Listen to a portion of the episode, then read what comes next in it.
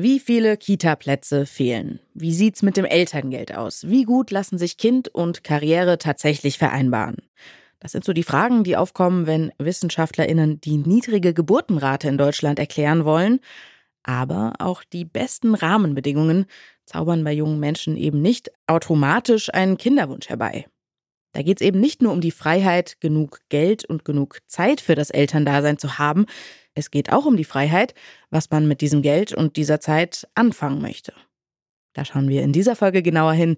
Ich bin Charlotte Thielmann und ich sage Hallo und herzlich willkommen zu Ach Mensch. Ach Mensch.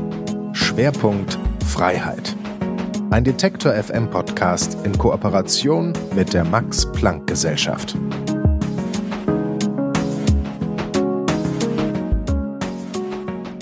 In Deutschland kamen 2022 so wenige Kinder zur Welt wie seit fast zehn Jahren nicht mehr. Auch Italien, Spanien oder Griechenland kämpfen mit niedrigen Geburtenraten und sogar in den skandinavischen Ländern, die ja lange als Vorreiter in Sachen Familienpolitik galten, auch da schaut der Trend nicht gut aus. Wer sich heute für oder gegen Kinder entscheidet und was diese Entscheidungen mit den Einstellungen zu Partnerschaft, Geschlechterrollen oder Care-Arbeit zu tun haben, Dazu forscht Nicole Hiekel am Max-Planck-Institut für demografische Forschung in Rostock. Dort leitet sie die noch ganz junge Forschungsgruppe zu Geschlechterungleichheiten und Fertilität. Und sie hat sich dankenswerterweise bereit erklärt, mich auf halbem Weg zwischen Leipzig und Rostock zu treffen, in Berlin nämlich.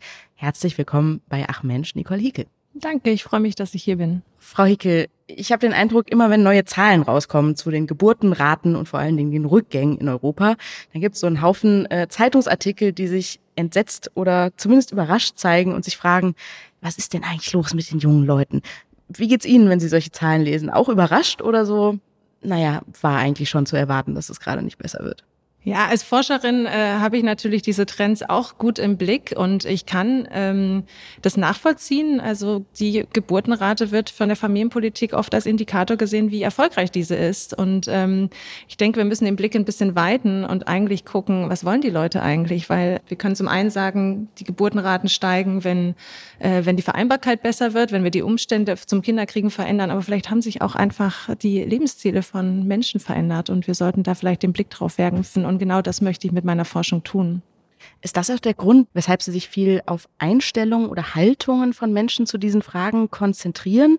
Weil oft wird in diesem Kontext ja von ja, ökonomischen Rahmenbedingungen gesprochen und es ist ja vielleicht gar nicht so üblich zu fragen, was halten die Leute denn vom Kinderkriegen, unabhängig davon, ob sie das Gefühl haben, ich habe die Zeit und das Geld dafür, das zu tun.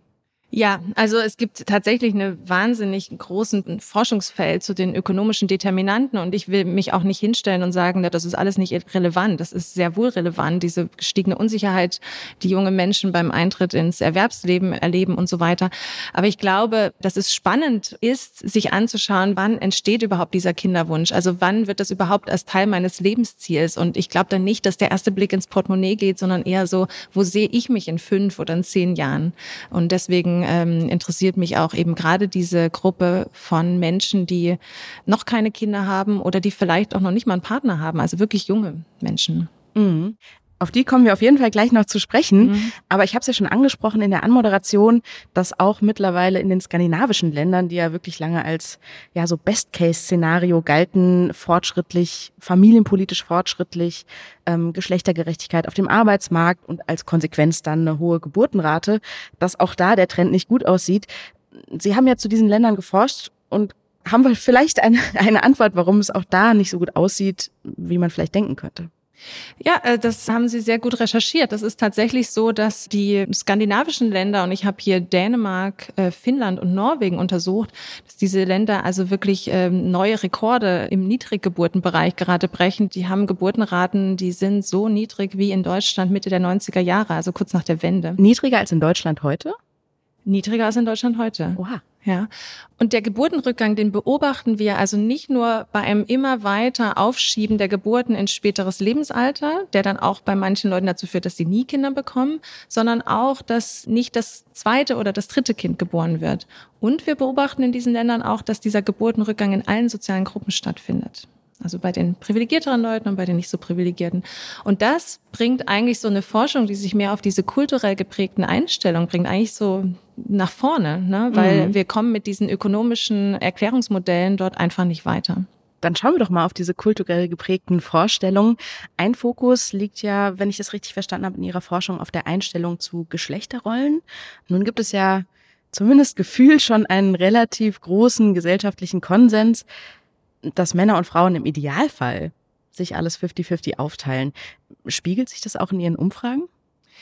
Ja, das ist halt das Spannende. Also wir haben jetzt eigentlich erst seit kurzem überhaupt sehr gute Instrumente, sage ich mal, in den Umfragen, die wir machen, dass wir eigentlich besser versuchen zu verstehen, wie man überhaupt Geschlechterrolleneinstellungen erfragen kann. Ja. Und in der Forschung unterscheidet man dort eigentlich ähm, schon relativ lange, dass Geschlechterrolleneinstellung nicht was Eindimensionales ist. Also wir sind nicht entweder egalitär oder traditionell oder irgendwas dazwischen, sondern es gibt verschiedene Dimensionen dieser Einstellungen und die können sich unterschiedlich schnell in eine bestimmte Richtung entwickeln oder sogar unterschiedlich. Wenn wir jetzt mal daran denken, wenn wir an Gleichberechtigung denken, dann denken wir an berufstätige Frauen, Frauen in Führungspositionen, also diese Gleichberechtigung im öffentlichen, in öffentlichen Rollen. Mhm. Und da ist Ihre Beobachtung ganz richtig, ne, dass wir eigentlich eine breite Zustimmung in der Bevölkerung haben. Beruf ist wichtig für beide, äh, Karriere machen ist wichtig für beide. Aber wenn wir in den Bereich der privaten Rollen, der familiären Rollen gehen, da sehen wir also, dass dieser ja, wenn wir, wenn wir das jetzt als eine Art ähm, Fortschritt uns vorstellen wollen, dass wir da nicht so weit sind. Also da sind die Vorstellungen dann doch vielleicht noch, dass Männer zum Beispiel nicht so gut geeignet sind, kleinen Absolut. Kindern emotionalen Support zu geben. Absolut. Und diese, diese Zuschreibung, also äh, das kreiert natürlich für Männer und für Frauen eine unterschiedliche Lebenswelt. Für Männer ist das fein. Sie haben jetzt eine Partnerin, die auch zum Haushaltseinkommen beiträgt. Das wollen auch immer mehr Männer. Also es gibt wenig Männer, die sich wirklich vorstellen, auch diese Hausfrau, die mir dann abends die Pantoffel unter, unter die Füße schiebt. Das ist keine Lebensrealität von, von großen Teilen der Bevölkerung.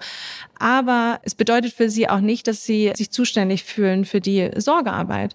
Während für Frauen gefühlt alles offen steht, aber sie oft mit dieser Doppelbelastung dann zu kämpfen haben. Also das heißt, gewisse Einstellungen zu haben und auch diese Ambivalenzen in diesen Einstellungen haben dann für Frauen und Männer ganz unterschiedliche Auswirkungen. Mhm. Und äh, das interessiert mich. Und haben Sie da in Ihren Umfragen auch das Gefühl, dass die Menschen sich vielleicht manchmal progressiver geben, als sie vielleicht eigentlich sind? Oder wie rechnen Sie diesen Faktor raus? Weil ich das Gefühl habe, manchmal hm. denkt man vielleicht, dass man Männern die gleiche Befähigung zur Care-Arbeit zuspricht. Ja, fühlt es aber nicht, um es jetzt mal wissenschaftlich auszusprechen. Ja, das ist natürlich ganz schwierig. Also wir wissen aus anderer Forschung, die, die mehr in der Lage ist, so was die Leute sagen, was sie tun, abzugleichen, dass sowohl Männer als auch Frauen sich selber gerne in einem besseren Licht darstellen und dass aber Frauen das, was ihre Partner tun, häufiger sehr anders sehen, als was die Partner selber tun. Also wir haben diese Diskrepanzen, also wir haben gewisse Ideen, dass Leute natürlich gerne in einem guten Licht darstellen, dass vielleicht auch Männer manchmal ihren Anteil überschätzen, weil sie überhaupt keinen Überblick haben, was dort eigentlich alles gemacht also das ist ja wird. So der Klassiker, ne? Der Mann sagt, äh, wir teilen alles 50-50 aus, die Frau ist der Meinung, es ist eher so 80-20 und dann ist wahrscheinlich auch schwierig zu sagen, sozusagen, wer, wer sich fehl. Aber ja, und das ist im Endeffekt gar nicht so relevant, weil wenn man sich überlegt, wenn Menschen eine bestimmte Vorstellung davon haben, wie sie auf die Rollen von Männern und Frauen blicken und wir dann interessiert sind, wie beeinflusst das ihr, ihr Verhalten, dann ist erstmal nicht so wichtig, ob wir jetzt irgendwie sehr stark die objektive Realität abbilden, weil die subjektive Realität ist ja eigentlich das, was entscheidend ist. Und in diesen Daten, die ich da benutze, diese Umfragedaten, da gibt es halt die Möglichkeit, anhand der Einschätzung von Personen, die in so Profile einzuordnen.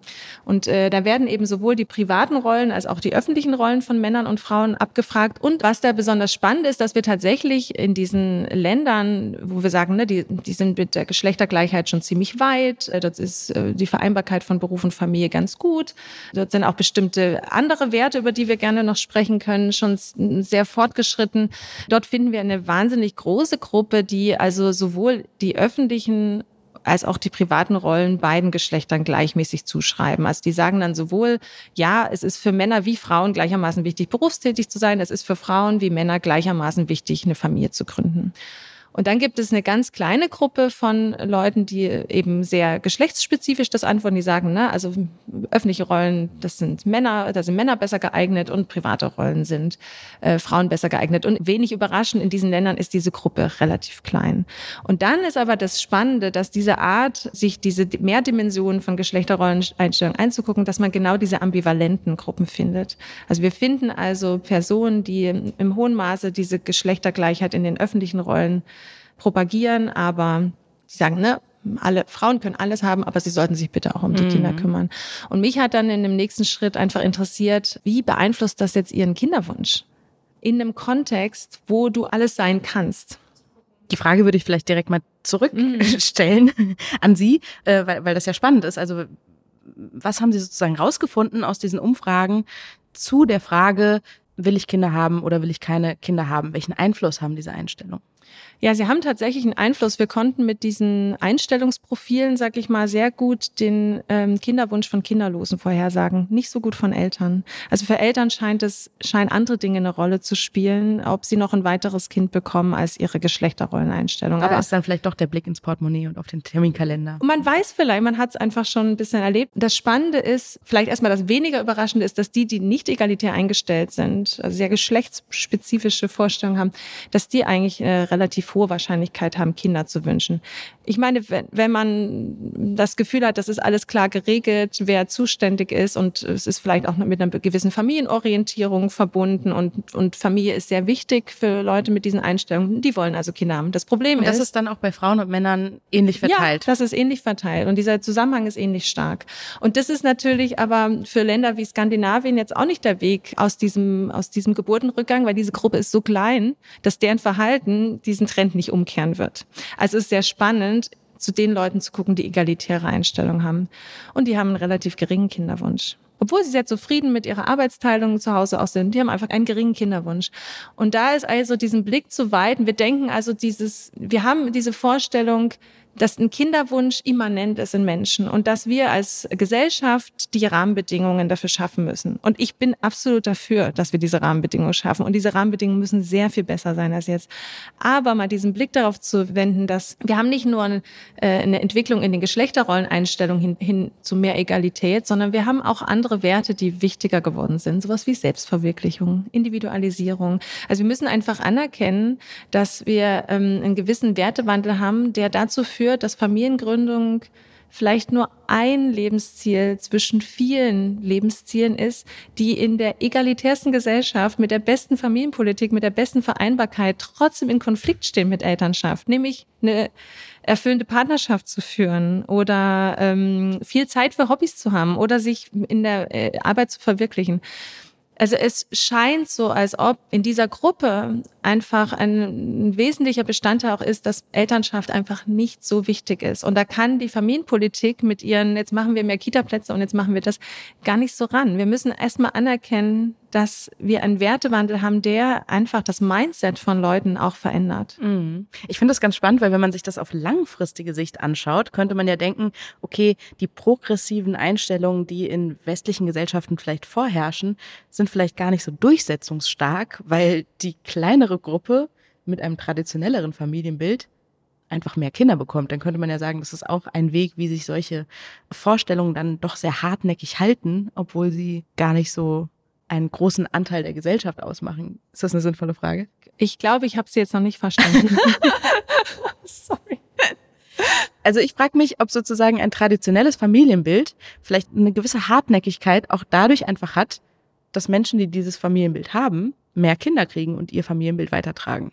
Ah, das ist natürlich spannend. Ich weiß nicht, also ähm, die Datenlage würde dem insofern widersprechen, dass wir eigentlich einen Trend zu mehr Egalität haben. Also dass diese Zustimmung zu Gleichberechtigung eigentlich generell immer zunimmt. Wir haben natürlich, ich will das jetzt auch nicht romantisieren, wir haben auch in bestimmten Bereichen äh, einen wahnsinnigen Backlash. Also denken wir mal an äh, Reproduktionsrechte, also Frauen Zugang zu, zur Abtreibung und so weiter. Es ist ja jetzt nicht so der die Einbahnstraße ins Paradies, aber vielleicht ist es so, dass das Ziel der Geschlechtergleichheit vielleicht nicht nur mit der Geburtenrate zusammenhängt, sondern vielleicht einfach Leuten mehr persönliche Freiheit gibt, individuelle Lebenskonzepte auszuleben. Und da ist eben Elternschaft für viele Leute noch sehr wichtig. Und deswegen ist diese Vereinbarkeitsfrage auch wichtig. Aber vielleicht auch müssen wir das ein bisschen losgelöster sehen.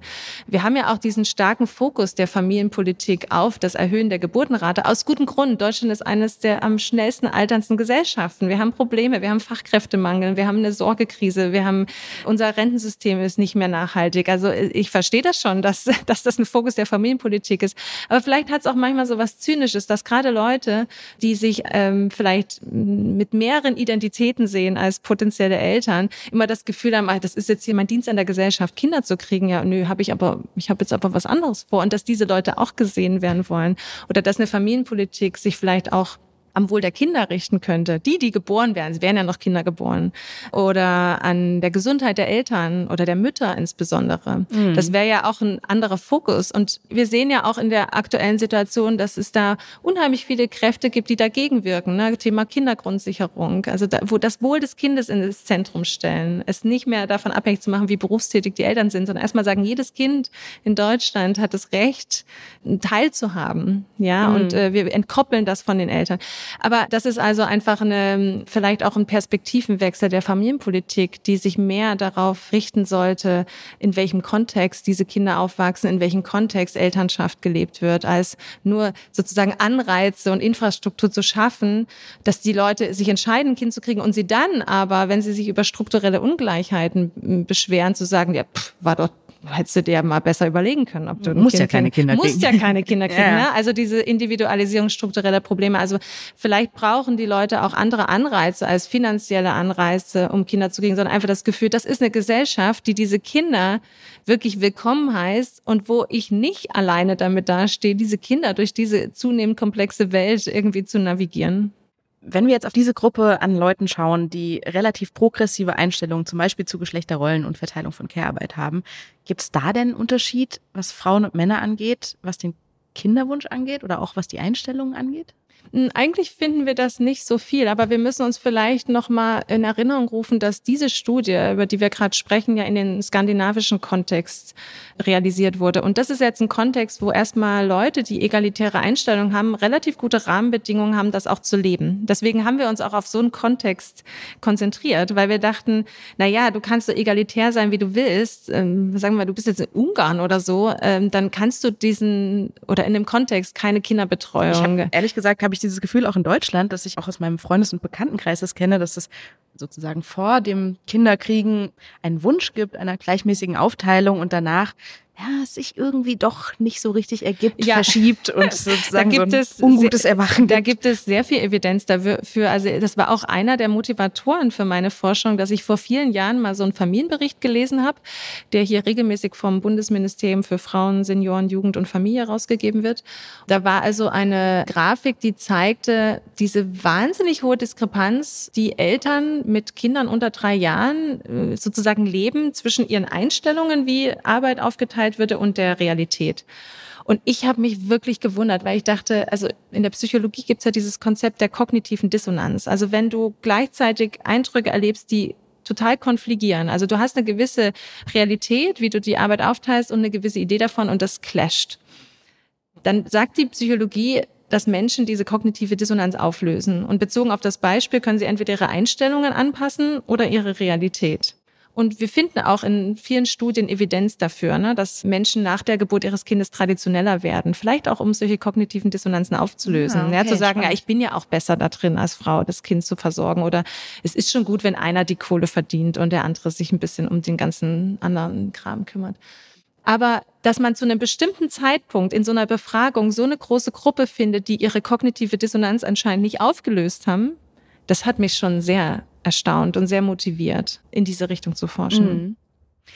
Jetzt haben Sie ja auch, äh, wir haben schon drüber gesprochen, auch Männer befragt zu ihren Einstellungen und da haben Sie mir im Vorgespräch gesagt, das ist eigentlich gar nicht so üblich, weil Männer, ich sag mal in Anführungsstrichen in der Forschung das ein bisschen das diskriminierte Geschlecht sind. Woher kam denn diese Idee, dass die Einstellungen von Männern genauso äh, wichtig und interessant sind wie die von Frauen und oder warum war Ihnen das wichtig, die Männer da eben nicht auszuklammern? Also Sie haben total recht. Also Männer sind in der Fertilitätsforschung lange Zeit gar nicht untersucht worden. Es gab auch gar keine Daten zur Fertilität von Männern oder keine guten Daten. Also man hat den Männern nicht mal zugetraut, dass sie ihre die Anzahl ihrer Kinder berichten können. Ja, also wir sind jetzt schon einen Schritt weiter, wow. dass wir sagen, ähm, wir müssen uns die Männer angucken. Naja, und wenn man sich mal überlegt, also die Gleichberechtigung der Geschlechter, es ist ja nicht die Gleichberechtigung der Frau. Also die Gleichberechtigung der Geschlechter und auch alle Bestrebungen dahin richten sich daran, Männer und Frauen den Zugang zu bestimmten Lebensbereichen zu ermöglichen und ihnen gleiche Chancen zu geben. Und sie ist auch, wenn wir Geschlechterungleichheiten haben, ist es ja auch eine Limitation sowohl von Frauen und Männern ihre individuellen Lebenskonzepte auszuleben. Also das heißt, zum Beispiel hat die Familienpolitik die Elternmonate für das zweite Elternteil in der Regel für den Vater eingeführt in Deutschland mit dem, mit diesem Anreiz, die Männer stärker in die Sorgearbeit einzubringen. Und es gab eine wahnsinnige Zunahme an äh, Männern, die diese zwei Monate genommen haben. Aber diese Politik hat es nicht geschafft, dass die Männer eben paritätisch diese Elternzeit nehmen. Und ein Grund könnte auch sein, dass Männer also in einer geschlechterungleichen Gesellschaft auch immer wieder sanktioniert werden dafür, wenn sie sich einbringen wollen. Also ein Arbeitgeber, der sagt, wieso willst du denn jetzt mehr als zwei Monate in Elternzeit gehen? Also es heißt, wenn wir an Geschlechtergleichheit denken, dann ist das eben auch eine Entwicklung, die auch Männern mehr Identitäten gibt. Insofern finde ich das total logisch, diese Forschung auch auf Männer zu beziehen. Es ist nur leider so, dass wir in den theoretischen Forschungsmodellen, die wir so testen, immer das Gefühl haben, wir können das Verhalten von Frauen ganz gut erklären, aber die Männer bleiben so ein bisschen äh, noch so ein Mysterium. Also insofern ist das noch eine riesige Forschungsspielwiese und die ich auch sehr lohnenswert finde, weil wir können uns ja nicht nur die Unterschiede zwischen Männern und Frauen angucken, aber Männer und Frauen sind in vielen Familientypen ja immer noch das Paar, was die Kinder kriegt und auch die Kombination sich anzugucken, ne? wie sich die wenn sich die Einstellungen innerhalb von einem Paar sehr stark unterscheiden oder da einfach rauskommt und vielleicht auch erst nach der Geburt des Kindes, huch, äh, wir stellen uns das ja ganz anders vor. Was macht das dann auch mit Familiendynamiken und vielleicht auch mit Trennungen in der Zukunft und so weiter? Wobei ich jetzt den Eindruck hatte in diesem Gespräch, dass eigentlich aus Ihrer Forschung erstmal der Takeaway ist, dass sowohl in traditionellen als auch in progressiven Kreisen Männer und Frauen relativ ähnliche Einstellungen haben. Also dass es gar nicht so große Unterschiede gibt zwischen Frauen und Männern, sondern wahrscheinlich eher zwischen Paaren, die Kinder haben Paaren, die noch keine Kinder haben und Paaren, die eben bestimmten politischen Zirkeln angehören oder bestimmte ja, Einstellungen teilen. Ja, wobei man das nicht endgültig beantworten kann, weil diese Männer und Frauen, die ich da untersuche, sind nicht als Paar homogen. Also ich weiß nicht, von dieser Forschung, ob nicht da, was passiert, wenn so ein sehr traditionell eingestellter Mann und so eine ganz egalitär eingestellte Frau sich auf Tinder treffen und dann eine Beziehung anfangen und dann irgendwann über Kinder reden. Also die haben dann anscheinend eine sehr unterschiedliche Vorstellung, ja, sehr unterschiedliche Lebensziele. Wir wissen aber auch aus der Forschung, dass sich Paare in vielen Bereichen immer mehr homogener sind, also was ihren Bildungsstand angeht und, und vielleicht auch ihren Lebenszielen. Aber das wäre auf jeden Fall eine Forschung. Es ist tatsächlich wichtig und die Forschung zu der Rolle von Einstellungen auf Fertilität leidet auch darunter, dass wir wirklich sehr widersprüchliche Befunde haben. Und ich denke, so ein Weg ist tatsächlich, sich diese Heterogenität in Bevölkerung anzugucken. Also wirklich zu sagen, also zumindest mal für Kinderlose und Eltern getrennt. Wobei ich da, wie ich vorher schon erklärt habe, also die Rolle der Einstellung von den Eltern keine gute Vorhersagekraft auf ihr Fertilitätsverhalten hat. Wir haben jetzt gar nicht über diese ambivalenten Gruppen so geredet. Die sind eigentlich ganz spannende Gruppen, die, die also nicht da auf diesem Kontinuum sitzen, sondern die eben äh, sehr egalitär eingestellt sind, was diese öffentlichen Rollen angeht, mhm. aber sehr traditionell, was die Familienrollen ansieht. Und da würde ich sagen, das sind eben überdurchschnittlich oft Eltern in dieser Gruppe und das ist spannend, weil das kann natürlich auch ein Anpassungsmechanismus sein. Ne? Das, also dass die quasi aus der Erfahrung der Elternschaft vielleicht mal ganz egalitär waren durch die Erfahrung der Elternschaft und die, die Grenzen der Verwirklichung ihres Lebenskonzeptes geschuldet, kognitive Dissonanz erlebt haben und dann eben in diese ambivalenten Gruppen gehen und sagen, na gut, Frauen sind ja wahrscheinlich einfach geeigneter dafür. Die und dann bin ich Bett zu bringen. Da bin ich das geht dann auch schneller. So. Genau, dann bin ich dann zuständig und dann ist es eben spannend, dass in dieser Gruppe überdurchschnittlich häufig berichtet wird, dass man mit der Arbeitsteilung in der Familienarbeit nicht zufrieden ist. Also es scheint auch so ein Mechanismus zu sein, der jetzt vielleicht nicht so eine gute Vorhersagekraft auf den Kinderwunsch hat, aber vielleicht auf Dynamiken in den Beziehungen, die eigentlich gesellschaftliche, strukturelle Ungleichheiten so in die Familie zieht und die werden dann dort ausgetragen. Ne? Da wird der Geschlechterkampf im Schlafzimmer ausgetragen. Und das ist natürlich auch eine Kompensationsstrategie, wo ich mir denke, ja, wenn eine Familienpolitik, die sich mehr auf das Wohlbefinden von Eltern und deren Struggles mal wirklich ernsthaft mhm. äh, sich damit auch beschäftigt, nachdem die Eltern geworden sind, würde das vielleicht auch zu zufriedeneren Beziehungen führen und es würde vielleicht auch das Aufwachsen von Kindern deutlich verbessern. Intuitiv würde ich ja denken, die sind vielleicht deshalb unglücklich, weil ihr Einstellungsmix sozusagen ein Ding der Unmöglichkeit in der Realität ist. Also wenn man sagt, die öffentlichen Rollen sind gleich verteilt, Frauen sollen auch die Hälfte des Haushaltseinkommens beitragen, sollen aber eine sehr viel größere Rolle einnehmen in der Familie, sich sehr viel intensiver um Kinder kümmern. Aber das ist das die ist Realität. Das ist die Realität für, für so viele Frauen in Deutschland. Also die Erwerbsquote äh, von Frauen in Deutschland ist eine der höchsten in Europa. Allerdings viele Teilzeit aus genau diesem Grund. Aber das ist ein Ding der Unmöglichkeit und trotzdem ist es die Realität von den meisten Frauen die sind erwerbstätig, sind auch ein, mehr oder weniger einen entscheidenden Teil vom Haushaltseinkommen, der von ihnen beigetragen wird. Sie sollen da auch funktionieren, sie sollen äh, im Arbeitsleben funktionieren, aber sie sind, bleiben alleine zuständig. Und in diesen Erklärungsmodellen, die diesen wirklich so auf so einer gesellschaftlichen Ebene diese Geschlechtergleichheit und die Geburtenraten, die Trends in den Geburtenraten zusammenbringen wollen, die sagen eigentlich, das ist ein Zustand von der Gesellschaft, die eigentlich immer zum Geburtenrückgang führt weil die Frauen diesen strukturellen Konflikt individuell lösen, indem sie sagen, jetzt reicht's mir, jetzt habe ich ein Kind, ein zweites schaffe ich nicht. Und das beeinflusst ja auch die Geburtenrate, ja. Und was auch so bei mir resoniert von dieser Frage ist, dass wir uns natürlich immer sehr gut angucken müssen, in welchem Kontext haben Leute bestimmte Einstellungen. Also egalitär, in einem egalitären Land zu sein, ist deutlich einfacher als egalitär in einem Land, was durch diese, genau diese Ambivalenzen, die Sie gerade beschreiben, geprägt ist. Mhm. Und in diesem Land leben wir ja, wo Frauen gesagt wird, you can have it all, aber äh, das zu Hause machst du bitte auch. Und wo Frauen diese Rolle auch immer noch sehr sehr stark einnehmen, ja.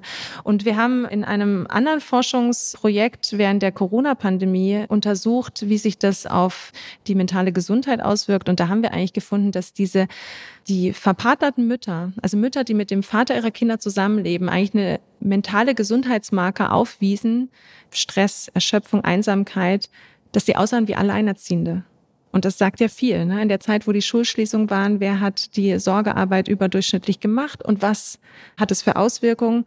Also dieses sowohl gesellschaftlich, ähm, dieses gesellschaftlich validierte, Frauen sind zuständig für die Sorgearbeit, Männer bleiben zuständig für die öffentlichen Rollen als auch diese Anspruchshaltung vieler Väter, dass auf ihren Frauen, ja, dass das ihre Frauen machen, ist der Zeitfaktor für Zeitarmut von Frauen. Und Zeitarmut ist ein Gesundheitsrisiko. Ja, also es ist eigentlich ein Public Health Thema auch. Und ein Freiheitsthema, ne? Weil dann wird's ja wirklich einfach zu der Frage, sozusagen, habe ich spüre ich eine persönliche Freiheit, diesem, diesem Kinderwunsch auch nachzugehen. Und es ist wirklich ganz oft so, dass Journalisten mich oder Kolleginnen kontaktieren und sagen, jetzt erklären Sie uns doch mal, warum der Kinderwunsch zurückgeht. Und das ist ja, das ist, ist ja Wahnsinn in, in einer Gesellschaft, die immer noch so reich ist und so viele Möglichkeiten und, und wir auch eigentlich alle Kinder toll finden. Und dann denke ich mir, manchmal sage ich es auch, was erwartet man in einer Gesellschaft, wo junge Menschen eigentlich schon, bevor sie überhaupt äh, vielleicht wirklich an Familiengründung denken, mitbekommen, hier wird eine Wohnungsmarktkrise nicht gelöst, hier wird eine Klimakrise nicht gelöst, hier wird eine Sorgekrise nicht gelöst. Warum soll ich in so einer Gesellschaft Kinder kriegen, wo mir dann im Endeffekt immer noch gesagt wird, wenn ich mich beschwere, werde ich auf meinen Platz zurückverwiesen. Ja, also hier muss ja keiner Kinder kriegen. Hm. Also spannend, was alles rauskommt, wenn man hinter diese Zahl der Geburtenrate mal genauer schaut, was eigentlich die Ursachen, Gründe, Zusammenhänge sind. Nicole Hickel leitet die unabhängige Forschungsgruppe zu Geschlechterungleichheiten und Fertilität am Max-Planck-Institut für demografische Forschung in Rostock. Vielen, vielen Dank für das spannende Gespräch. Ich habe eine ganze Menge gelernt und wünsche Ihnen noch einen schönen Tag. Ich danke Ihnen sehr für das Gespräch. Und damit kommen wir auch schon langsam zum Ende dieser Folge. Wenn euch Ach Mensch gefällt, dann abonniert diesen Podcast doch gerne bei Spotify, bei Apple Podcasts oder wo auch immer ihr sonst eure Podcasts hört. Dann verpasst ihr auch nicht die nächste Folge. Da schauen wir hier im Podcast auf einen Beruf, der wie kein zweiter für Freiheit steht. Zumindest in Romanen und Filmen ist das so. Da schippern Seeleute meist sehr frei und ungebunden über die Weltmeere. Dass das in der Realität ein bisschen anders aussieht, das sehen wir dann in der nächsten Folge. Für heute bleibt mir nur, mich zu verabschieden. Danke an Stanley Baldauf und Tim Schmutzler, die diese Folge produziert haben. Mein Name ist Charlotte Thielmann. Wir hören uns. Ach Mensch. Schwerpunkt Freiheit.